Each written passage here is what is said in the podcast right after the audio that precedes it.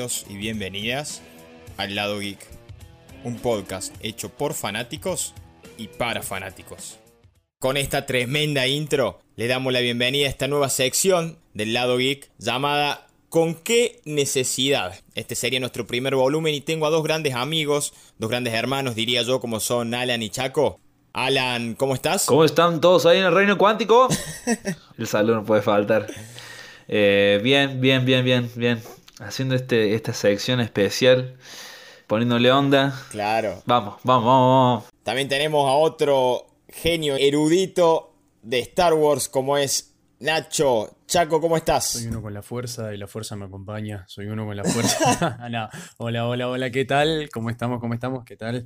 Hola, Topa. Hola, Alan. Bien, bien, bien. De vuelta, como siempre, muchachos, contentos. Contentos de estar acá, a la distancia, pero con ustedes. Y bueno, feliz de grabar esta pequeña nueva sección de, del lado geek para divertirnos un poco. Así que vamos, vamos, vamos, vamos, como dijo Alan. Para todos, mi nombre es Mariano y los invitamos por parte del lado geek a una nueva sección que la denominamos ¿Con qué necesidad? Que venimos a hacer una especie de crítica un poco burlesca, un poco sádica, no sé cómo ustedes lo quieren llamar, de diferentes películas. sin filtro. Claro, que fueron malas adaptaciones de los cómics como en este caso habrán visto, en la miniatura vamos a hablar de cuatro películas en general, como son Batman Eternamente, Batman y Robin, Hulk de Eric Bana y vamos a continuar con el Daredevil de 2003 hecho por Ben Affleck. Todo, todo, todos los que nos están escuchando ya sabemos, hablamos re bien de un montón de veces de Batman, que Ben Affleck, que también Michael Keaton y todos los rumores que veníamos hablando. Bueno, hoy llega el turno, capaz no tan amable, de hablar de ese Batman del 95 de, de Val Kilmer que uno dice, ¿qué pasó ahí? Pongámonos un poco en contexto. Veníamos de dos películas muy buenas, oscuras de Tim Burton. Y como es Michael Keaton como Batman, que la verdad fueron dos películas muy buenas, creo que marcaron mucha tendencia, tanto desde el punto de vista fílmico, como es llevar a un superhéroe después de Adam West, que venía de la serie los 60, al cine, aparte de una revolución en merchandising y demás, y de comercio, y mucha guita, mucha guita se movió alrededor de estas películas. Val Kilmer nos presentó, la verdad, un Batman que no sé si fue tan malo, pero el guion de esa película y la trama, más los personajes y todo junto, no tenían sentido. Me cambiaste completamente el mundo con eso. Venías de eso oscuro de, de Tim Burton y pasaste algo completamente, una mezcla entre los 60 y algo más familiar que la verdad como que no, no, no, me cuadraba. Quisieron cambiar completamente todo. Sí, veníamos de un tono de película bastante bueno, eh, que al día de hoy todavía lo, la vemos y lo disfrutamos. Pero ¿qué pasó con Kilmer? Con la película de Van Kilmer. Y esto me remonto a desde qué tiempo Warner la viene cagando, ¿no? Porque desde qué tiempo Warner la viene cagando mal con el tema de la plata. Tim Burton nos presentaba un tono oscuro y bastante gótico que la verdad que era bastante pegado hasta, hasta las series animadas que veíamos en, ese tiempo. El Batman de, de, Kilmer me gusta, pero no, no me cae tan bien. Alfred se mantiene, que me parece que es genial. Me gusta el inicio y la introducción a nuestro Dick Grayson. me, gustó, me gustó el, me gustó ese inicio, me gustó ese inicio. Jim Carrey para mí salvó la película. Y datazo como para terminar, Tim Burton, en realidad para Robin, quería al señor Marlon Wayans. ¿Quién es Marlon Wayans si no lo tienen? sí, sí, obvio. ¿Cómo, En la película Scary Movie, el que dice... ¡Corre, perra! ¡Corre, perra, corre! hubiera sido muy raro, pero no sé, me, dejó con la gana de verlo. Para terminar con el teatazo, la producción de Schumacher decidió, en vez de tomar a, Marlon, tomarlo a Chris O'Donnell, el Robin. Y John Favreau aparece en esta película, chicos, aunque no lo crean. Hace custodia de Bruce Wayne. Está en todos lados ese tipo. Mal. Un poco continuando con, lo que ustedes decían.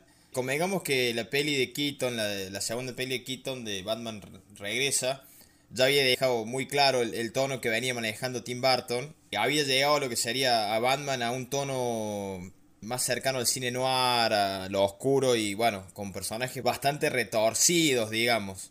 En cambio, en este Batman, este Batman eternamente, es una de las peores. Convengamos que hay varias cosas a tener en cuenta.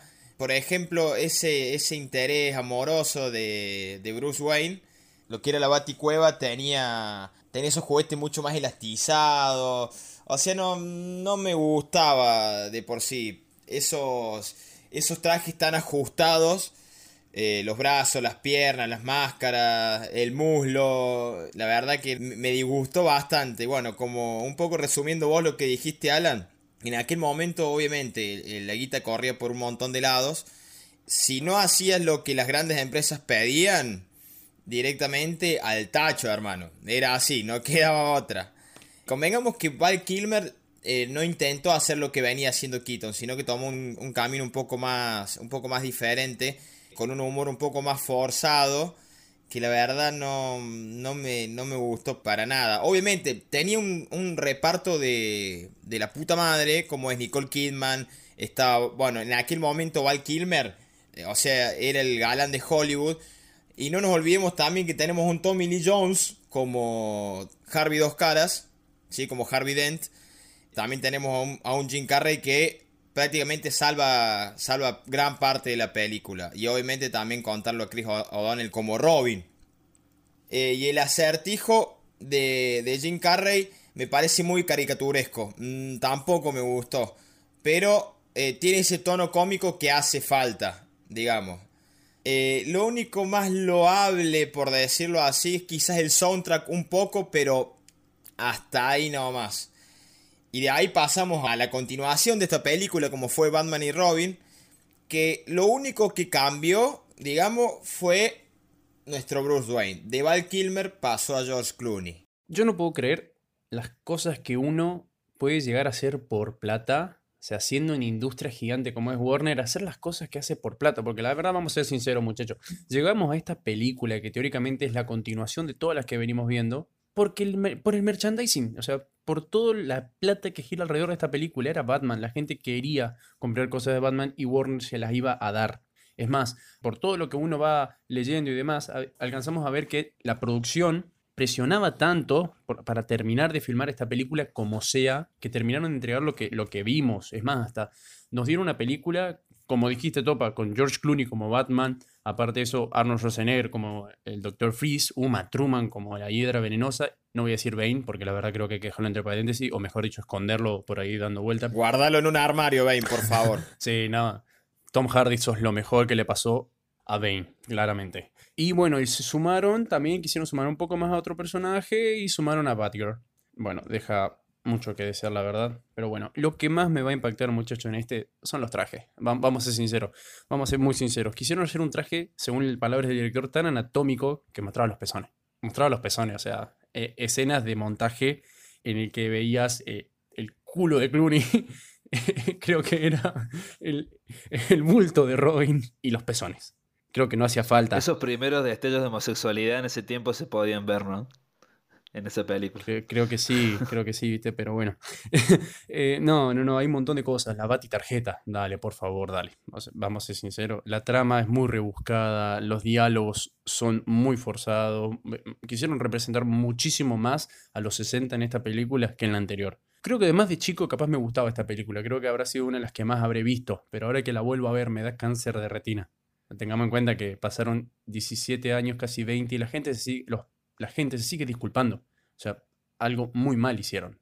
Pero bueno, al menos se disculparon. Yendo eh, por el principio que decías vos, Chaco, a ver, Warner había coordinado todo para que mm, el merchandising saliera conjunto al estreno de la película.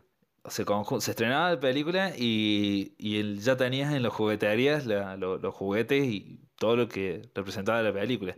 Esta película se hizo, se empezó a producir un mes después del estreno del Batman de Bat Kilmer. O sea, las ganas de hacer dinero que tenían entre la de Keaton y Van Kilmer eh, hay como dos o tres años de diferencia. Pero con la de George Clooney, no, al mes estrenó la película ya empezaron a producirla. Quisieron seguir con la, con la misma línea que venían colorida, o sea, queriendo eh, representar la serie de, de Batman de de Adam West, lo sentí como un tono medio gótico, como que si quisieran retomar el, la línea de Tim Burton, Pero no, no funciona, no, no funciona porque es una combinación muy mala. Es como si un metalero se pusiera a cantar el chuchuá.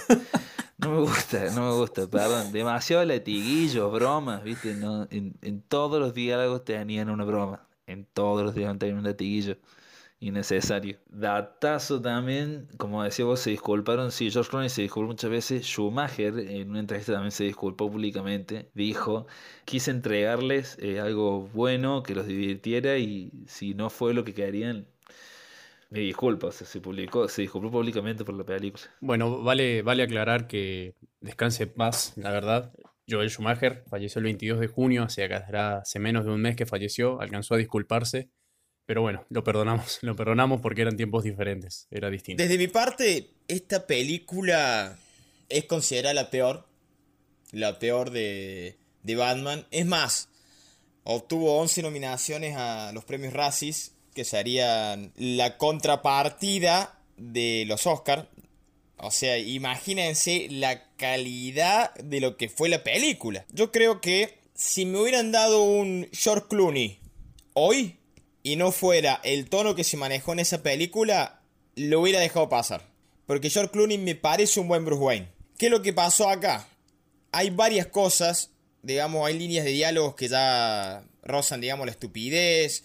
Eh, tenemos un Robin que tiene esa rebeldía, convierte en un niño, digamos, prácticamente es insoportable por momentos, que quería el, auto, o sea, el, el, Batmóvil, quería una señal en el cielo, o sea, estúpido.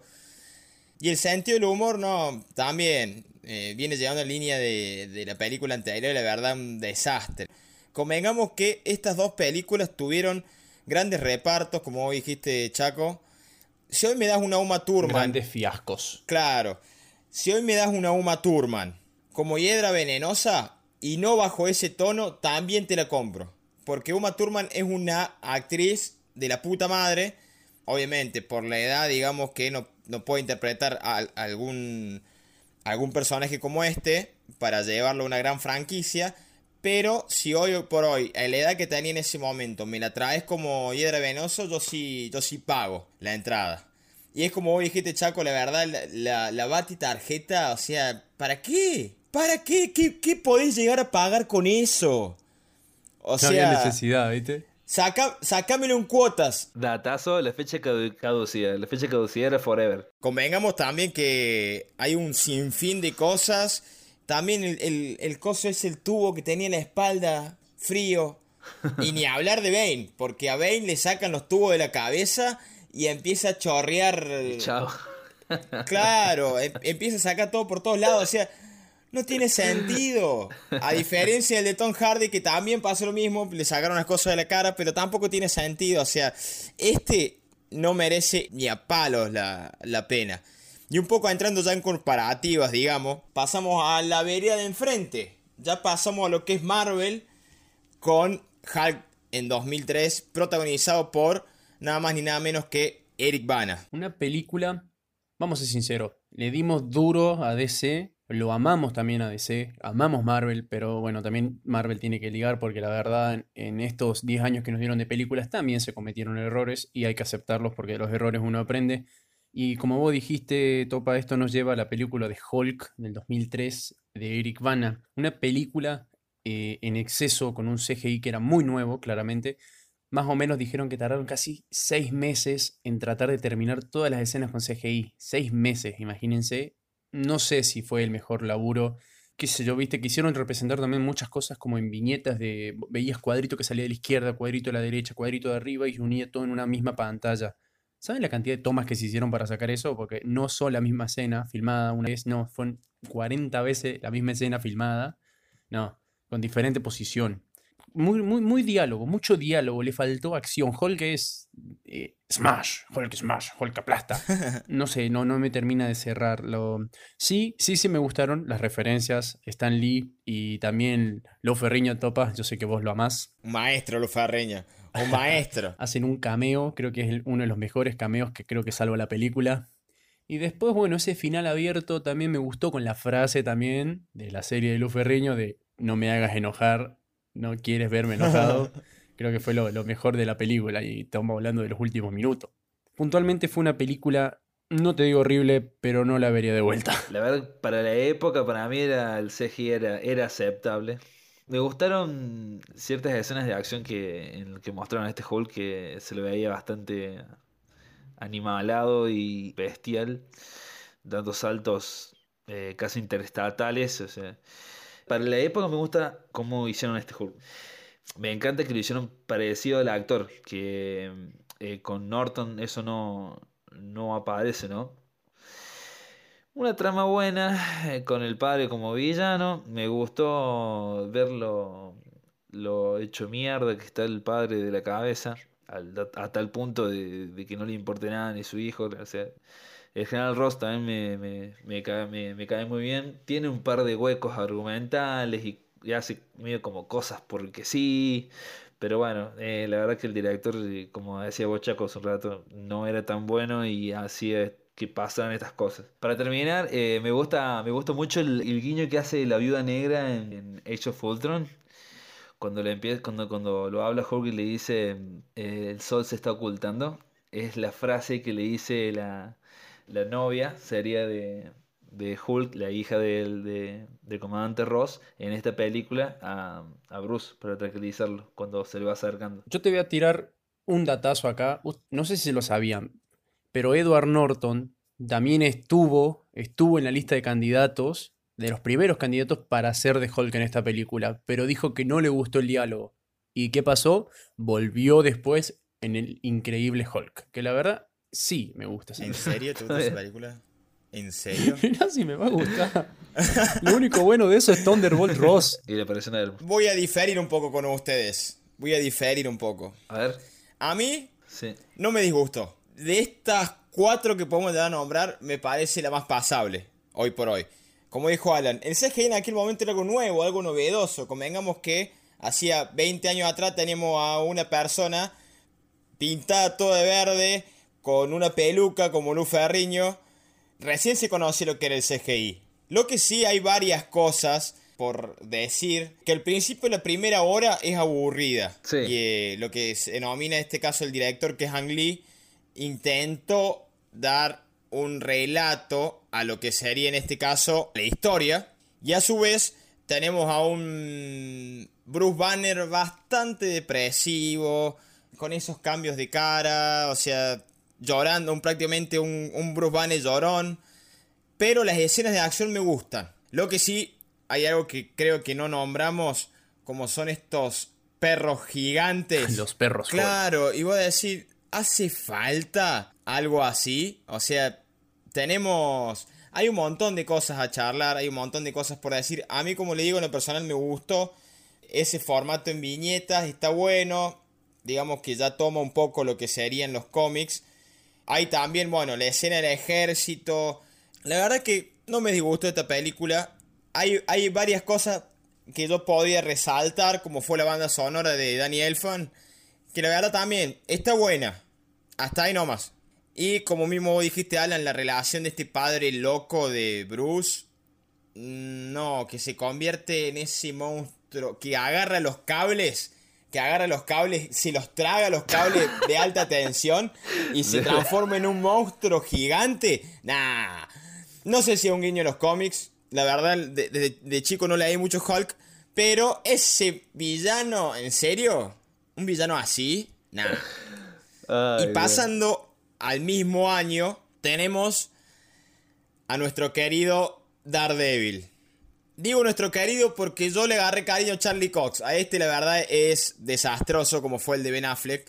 Por más que vos, Chaco, ames a Ben Affleck, pero como Batman. La verdad no creo que haya mucho para decir o algo resaltable para decir sobre esta película. Sí, es verdad, Topa, es verdad. Mi Dios querido Ben Affleck está al lado de, John Wick, casi ahí parecido, igual que Hugh Jackman.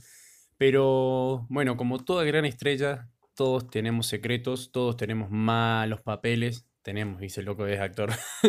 ben Affleck claramente en esta película no, no era el indicado. Capaz la película tampoco era la indicada para hacer huecos argumentales, eh, CGI baratos, personajes traídos de los pelos, un Kingpin negro, no es que sea nada, pero muchachos, Kingpin es blanco y grandote. Un Bullseye hecho por Colin Farrell, malísimo, sobreactuado. No, no, no tiene sentido. Es más, la vimos anoche, o sea, la estaba viendo anoche y Topa te escribí, le digo, mirala. Sí, sí, y sí. vos mismo me dijiste, tuve que dejar de verla porque no aguanté. Sí, sí, te juro por Dios que ya no aguantaba más. No, no, no. No, pero ¿saben qué? Una de las pocas cosas que me gustaron. Aparece también John Favreau, muchachos. y aparece John Favreau. Está en todos lados, ¿ven? Un abuso excesivo, creo, de canciones de Evanescence. La verdad me trajo recuerdos de mi infancia. Pero bueno, una Electra con una Jennifer Garner, también ahí medio traída de los pelos, escenas de entrenamiento que no tienen sentido, peleas en las plazas frente a los nenes, también todo sin sentido. Una película que la verdad es mejor dejarla ahí y Ben Affleck te quiero como Batman toda la vida. No voy a defender toda la peli porque no se puede, aunque quiera. Pero Sé sincero, sé sincero. sí, sí, no, bueno, el traje a mí me gustó. El traje a mí me gustó. Para la época, eh, ¿En serio? Una chaqueta. Una chaqueta, porque eh, en ese idioma se dice chaqueta. Chaqueta. Digamos. O sea, una Claro. campera bordó con una doble D. Y al cuerpo. Nah. Y un cuerpo, el cuerpo, eh, no, no, no, Nah. el traje muy al cuerpo. Tengamos en cuenta que Marvel en este en, en esta época, o sea, te- era, era solamente Marvel y no tenían el apoyo ni de Disney ni de nada. Y Daredevil era, era uno de los manotazos de abogado que hacía, eh, que hacía Marvel para, para poder resurgir y, y dar, y empezar con este UCM, ¿no es cierto? Colin Farrell, prefiero, prefiero que no, no, prefiero que no. Siempre Colin Farrell es como muy, como un actor muy sobreactuado. No, no, no, no, no, no me cae muy bien. Voy a ir en contra de vos, Chaco, Decilo, decilo, decilo. y de las personas que no, que, que- que no le gustan los cambios raciales y sexuales de los personajes que, que van a ver en el futuro en las pantallas grandes. Vos sabés que te lo voy a defender a muerte a Kingpin, a este Kingpin. Es el villano némesis más icónico de Daredevil, ¿no es cierto? Eh, siempre fue blanco, pero acá tuvieron todos los huevos para ponerlo así de una en negro. ¿Pero por qué? Digo de nuevo, si no vamos a esa época, el actor, Michael Carter, es un tremendo actor, pero es un tiene películas muy buenas. Y para mí, que en la época otro, otro actor no hubiera podido haber hecho un, un, Kingpin como lo que lo hizo él. John Favreau, creo que eso coincidimos los tres, es el que mejor está en la película, es un genio. Ese, ese es mi humilde reseña. Bueno, a ver. ¿Qué decir de esta película? ¿Qué, qué resaltar bueno de esta película? Como vos dijiste, Chaco, ayer, porque justo me mandaste el mensaje que estaba en un canal, en Cine Canal, dije, bueno, vamos a ver qué onda como para refrescar un poco, pero la verdad me dan ganas de. Porque después de haberlo visto con un personaje, un personajazo como Charlie Cox, volver a ver esta película que me hizo bastante mal y voy a explicar por qué. Yo tengo varias cosas a comparar, porque en este caso es muy detallista. La batalla de Bullseye con Daredevil, la de 2003, comparada con la batalla de Bullseye vestido como Daredevil y Daredevil con su traje icónico de Charlie Cox, ahí hay mucha diferencia y esto es sobre caricaturizado, digamos, ridiculizado en realidad. Hay varias cosas a- tener en cuenta en esta película. Quisieron adaptar uno de los cómics que a mí más me gustan, como son Born Again, de Frank Miller, y la verdad lo hicieron pésimo, lo hicieron re mal. Otra cosa de, la- las que pensar, ¿qué es lo que tenía Daredevil en, en los ojos? Está bien, tenía ácido, todo lo que vos quieras, pero ¿cómo hacía para ver? O sea, eso me parece que es muy Matrix. Vaya con los sentidos. Claro, es muy Matrix, es muy Matrix. Vaya con los sentidos. Vaya casualidad que el chabón va a ver a la mina cuando entra sin haber entrado. O sea, en este caso Electra. Y detecta el clima, te falta que detecte Claro, el clima. detecta el clima. Derrota a Kingpin por las gotas de lluvia. O sea. O sea, en realidad, en serio. Cáncer de retina. Claro. En realidad, en serio, no, no hace falta. A ver, me podrías haber dado un bullseye sin esa cosa que tiene acá innecesaria, porque es innecesario. La diana. Claro, la diana es innecesaria la diana en el frente. Lo demostró Daredevil con Netflix en, en 2017. O sea, hay muchos cambios imperdonables, digamos. Te lo voy a decir a vos, Alan. Voy a, a saltar por mi amigo Chaco. me pongo en comparación, Vincent Donofrio le pasa el trapo, pero por 100.000 a Michael Clark Duncan. Por 100.000, ¿eh? Como decimos, ¿hay que tener huevo? Sí, los hay que tener. Pero no tenías a, a Donofrio en, ese- en esa época. Sí, pero tenías otros A- actores A, eso es lo que voy. que podrían haber demostrado un poco mejor a, a un Kingpin. Después, bueno, Chaco, como dijiste vos, a mí me gustó. A mí me fue un poco más nostálgico la, la banda sonora de Evanescence. A mí me gustó. ¿Hacen un uso excesivo? Lo hacen. Sí, lo hacen, totalmente. Mira, creo que ya, ya hablamos mucho del pasado, ya nos dimos cuenta de que la verdad, hacer películas por plata te va a crear una brecha gigante entre los fans y las productoras. Por suerte, gracias a muchos genialidades, muchos actores muy buenos. Dicho sea de paso, yo voy a El cast, la gente que hace los cast, hoy por hoy, lejos, es lo mejor que tiene el cine. lejos, lejos, lejos. Yo, por mi caso, estoy muy agradecido de que haya dejado el bastón de ciego Ben Affleck y se haya puesto la capucha del Caballero de la Noche. Lo voy a defender a muerte. Christian Bale es un muy buen Batman, es un muy buen Batman, la verdad.